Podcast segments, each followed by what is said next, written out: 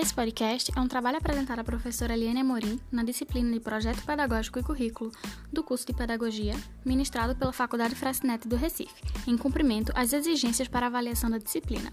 Desenhado e elaborado por um grupo de mulheres do terceiro período, composto por Ingrid Cristóvão, Laila Clementino, Maria Isabel Pérez, Mirna Rocha, Renata Santos Barbosa e Talita Serra. A situação a seguir simula uma reunião com toda a comunidade escolar para a elaboração do PPP da Escola Ludicidade. Boa noite. Estamos aqui nessa roda de conversa para apresentar nossa proposta pedagógica para essa nova fase da gestão. Nossa escola se chama Ludicidar e se localiza na Bomba da Matéria. O público é da educação infantil até o ensino fundamental 1. Isso significa que as crianças chegam aqui na escola aos 4 anos de idade e permanecem conosco até a primeira etapa do ensino fundamental. Eu me chamo Mirna e faço parte da gestão pedagógica e vou, da, e vou dar justificativas desse projeto. Vou começar dando a justificativa do nosso projeto, que já está consolidado aqui na comunidade há 10 anos. O Ludicidar é um projeto de construção coletiva e horizontal. O nome foi pensado lá atrás, no sentido de expressar a ludicidade como um verbo, no infinitivo. Da sonoridade de ludicidar, destacamos o se dar, ou dar-se, de forma plena. O lúdico, nas ações pedagógicas, vem sendo construído coletivamente pelas muitas mãos daqueles que acreditam no brincar, como um direito inalienável das, das múltiplas infâncias. Boa noite, é, sou Renata, né, estou assumindo o cargo da direção desse nosso espaço escolar e vou falar um pouco da nossa visão política e cultural. Desde a escolha do local até a proposta pedagógica, pensamos o nosso espaço de educação como um espaço vivo e dinâmico, e, portanto, a construção da ideia é participativa desde o começo. É fundamental destacarmos e refletirmos sobre a importância do espaço escolar para o desenvolvimento infantil e compreendermos a escola não apenas como um local de aprendizado formal, mas como um local de trocas e de uma formação integral dos sujeitos, através das interações entre todos os corpos envolvidos nesse processo: escola, pais, comunidade, estudantes. A ação pedagógica é uma ação intencional e o nosso espaço escolar tem três principais objetivos: a prática do brincar livre, a garantia do direito humano à literatura e a valorização da pluralidade cultural e linguística, Daí a importância de estarmos conectados e em constante diálogo com toda a comunidade em que a escola está inserida, assim como temos o diálogo constante com a nossa comunidade escolar. Bom, agora eu vou explicar um pouco o que é o PPP, quais são os pilares e a importância dele. O projeto político pedagógico escolar é mais do que um documento burocrático é um instrumento que está alinhado à finalidade e à crença da escola em sua relação com o corpo docente, discente e funcionários e a comunidade. E a sua função social deve ser pensada e construído coletivamente por estes. O nosso PPP ele é construído e vivenciado em todos os momentos, por todos os envolvidos com o processo educativo da escola.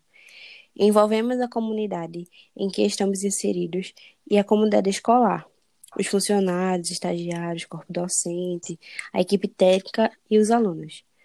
Na construção, que é contínua, pois, me, pois a mesma é revisada sempre que necessário. E suas adequações são feitas também de forma participativa e coletiva, assumindo a nossa função social e demarcando assim o caráter político diante da educação que acreditamos ser uma importante ferramenta de luta contra a opressão e exclusão. É a partir do nosso PPP que definimos os caminhos e estratégias que assumiremos na relação do ensino e aprendizagem, formal e informal. De acordo com essas concepções de educação dialógica e formação integral do sujeito.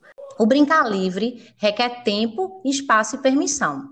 Então, nós temos o nosso espaço, que nós chamamos de ludoteca, que conta com mesa das artes, livros, brinquedos populares e objetos não estruturados que dão a liberdade para a criança escolher como, quando e com o que ela vai brincar.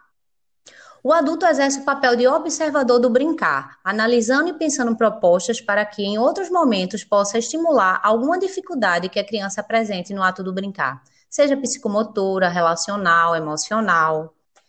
Então, esse nosso brincar livre, ele também tem regras. E essas regras são a delimitação do lugar, horário, segurança. Com isso, a gente trabalha com a criança a importância da rotina. E elas terminam criando também as suas próprias regras, né? Então isso proporciona com que essas crianças, elas criem novas relações e interações entre elas. Bom, eu vou falar agora um pouco sobre as propostas do nosso espaço escolar.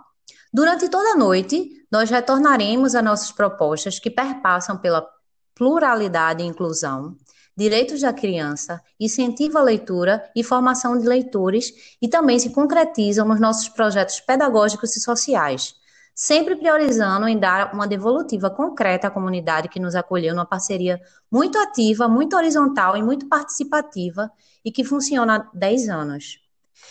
Então, esse primeiro momento eu vou me ater ao brincar. Nós, do Ludicidar, acreditamos num brincar livre e não dirigido, em que a criança é protagonista e o adulto o cuidador do brincar, aquele que possibilita a infraestrutura e a segurança para a concretização desse brincar. Isso mesmo, Renata. Agora nós vamos ouvir um pouco do que o corpo docente tem a dizer. Oi, gente, boa noite. É, sou Thalita, professora do terceiro ano daqui da escola. E quero dizer que estou muito feliz com essa participação de todas e todos nas tomadas de decisões, né, desse, nessa construção do nosso projeto político-pedagógico. E é essencial né, que todos participem e estejam envolvidos. É, é muito gratificante a confiança que vocês têm nesse nosso trabalho. Eu quero desde já dizer que estamos abertos a novas possibilidades, até porque o projeto ele pode ser revisado a qualquer momento. É, eu, como professora, eu afirmo meu total compromisso com o meu plano de ensino, que é fortemente ligado nessa formação do cidadão e da cidadã que vão estudar aqui, Assim como toda a equipe, sempre se ajudando dentro do coletivo, fazendo com que as turmas se relacionem, né? Como, por exemplo, a minha turma do terceiro ano, ela possa fazer algo com turmas do infantil, sabe? Seja uma dança, uma apresentação. É, isso ajuda muito na formação deles em relação ao respeito, a entender o coletivo, sabendo que uns têm mais limitações que os outros, né? Depender, vai depender também bastante da idade. Isso é, faz com que eles não fiquem só trabalhando ali com é, crianças da mesma faixa etária, né? Conheça realmente outros mundos, né? E tenha essa troca toda. Eu mesma adoro receber ideias dos meus alunos para dinâmicas de aula. É, acredito que a forma de ensinar é muito ampla.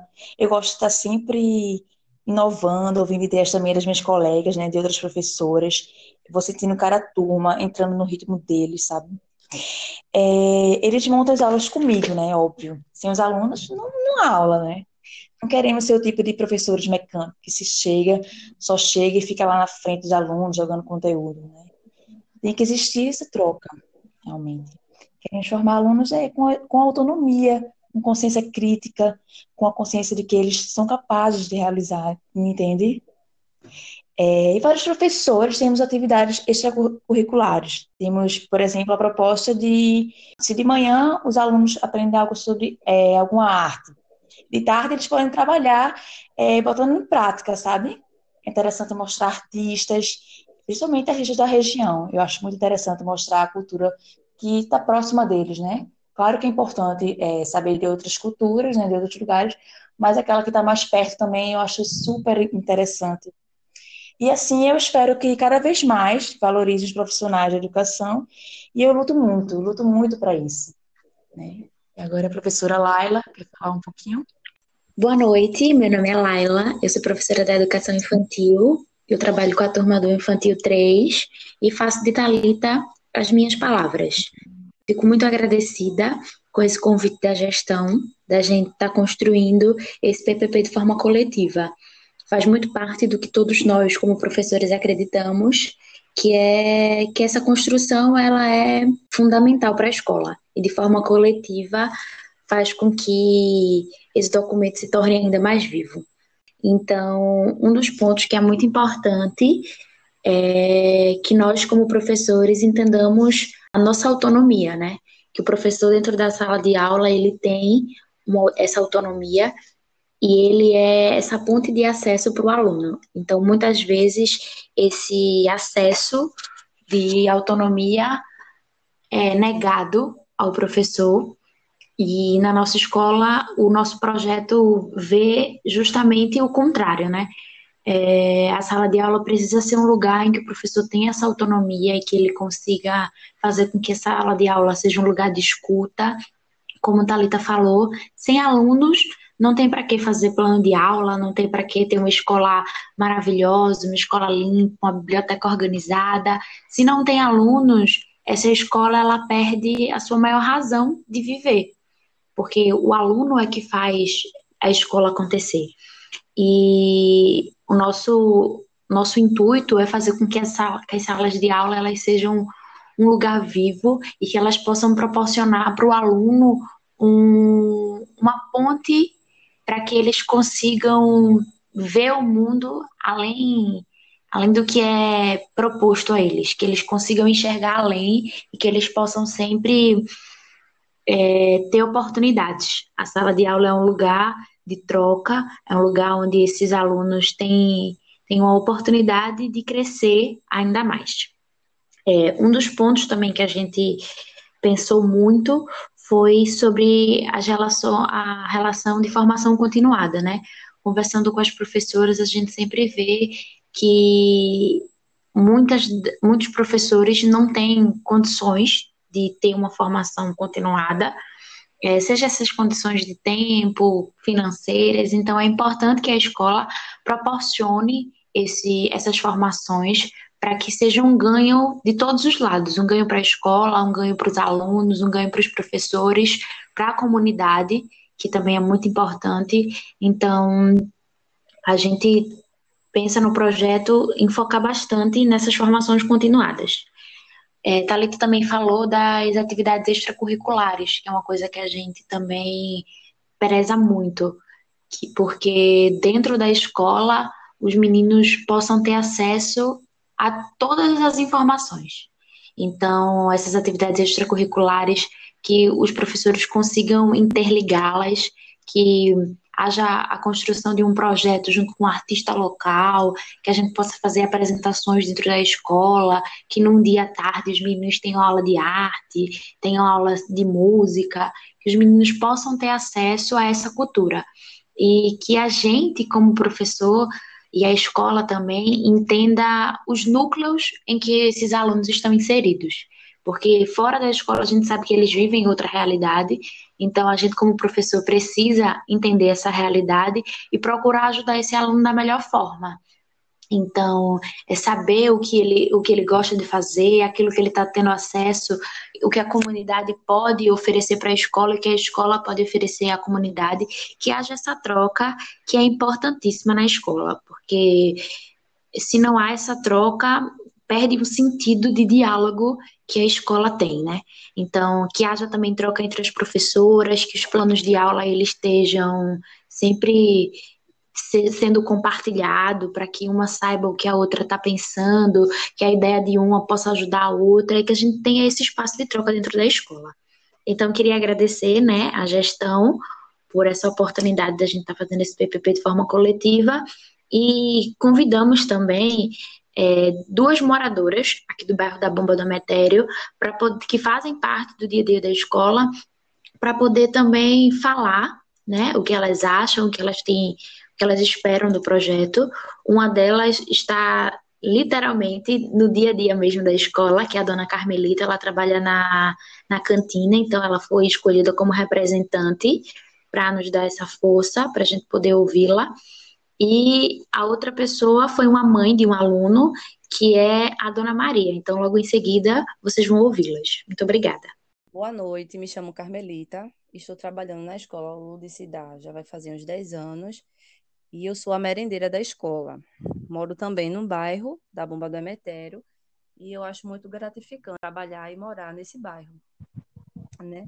É bastante rico nas suas culturas e, porém, existe uma necessidade muito grande da representação dessa cultura aqui no nosso bairro. É, a prefeitura não apresenta esses eventos na nossa comunidade, porque também a gente não tem uma praça para realizar esses eventos, né?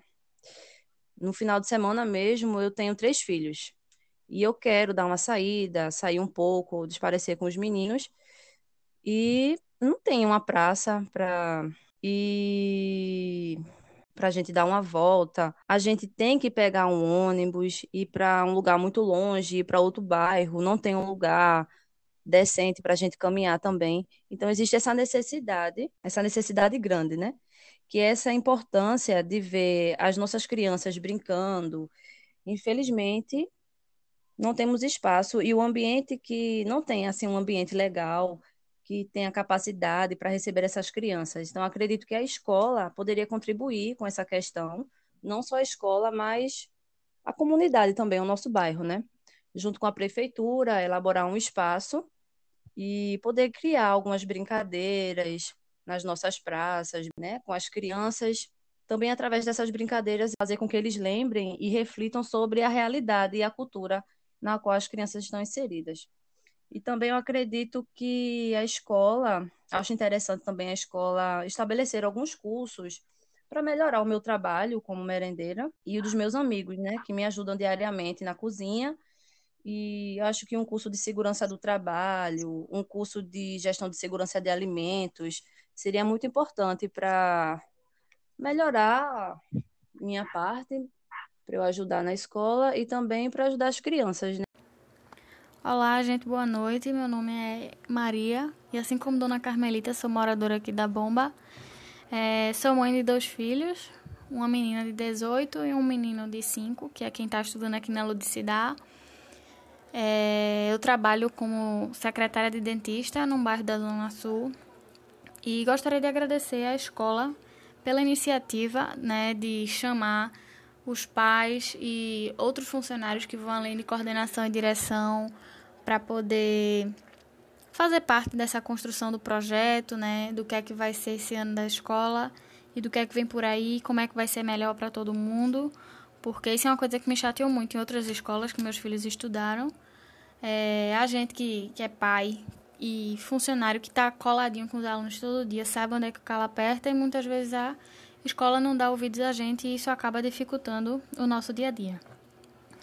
Bom, para não fugir muito, eu estou muito agradecida, como já falei, e acreditando muito no projeto. Muito feliz que meu filho está estudando aqui, porque eu acho que agora, agora vai.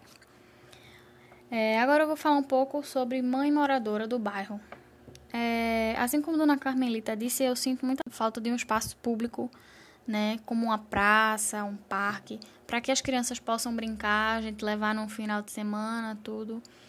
E a gente praticar exercícios também, né? Deixar a criança brincar livre.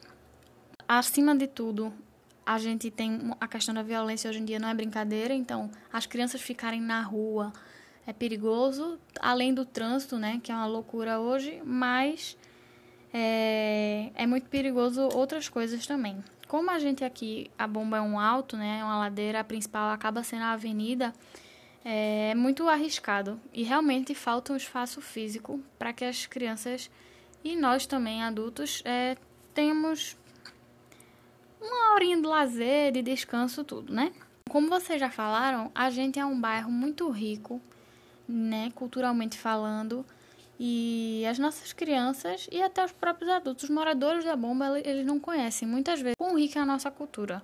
E como Dona Carmelita disse, a falta desse espaço público né, para, por exemplo, a prefeitura realizar algum evento, né, que traga os próprios artistas da região para mostrarem um pouco daquilo que fazem, faz com que a gente esteja cada vez mais distante da nossa cultura, né? E aí eu acho que se a escola puder de alguma forma captar isso, até levando para dentro da escola alguns artistas para falarem, para mostrarem um pouco, contarem um pouco da sua história e tudo da comunidade.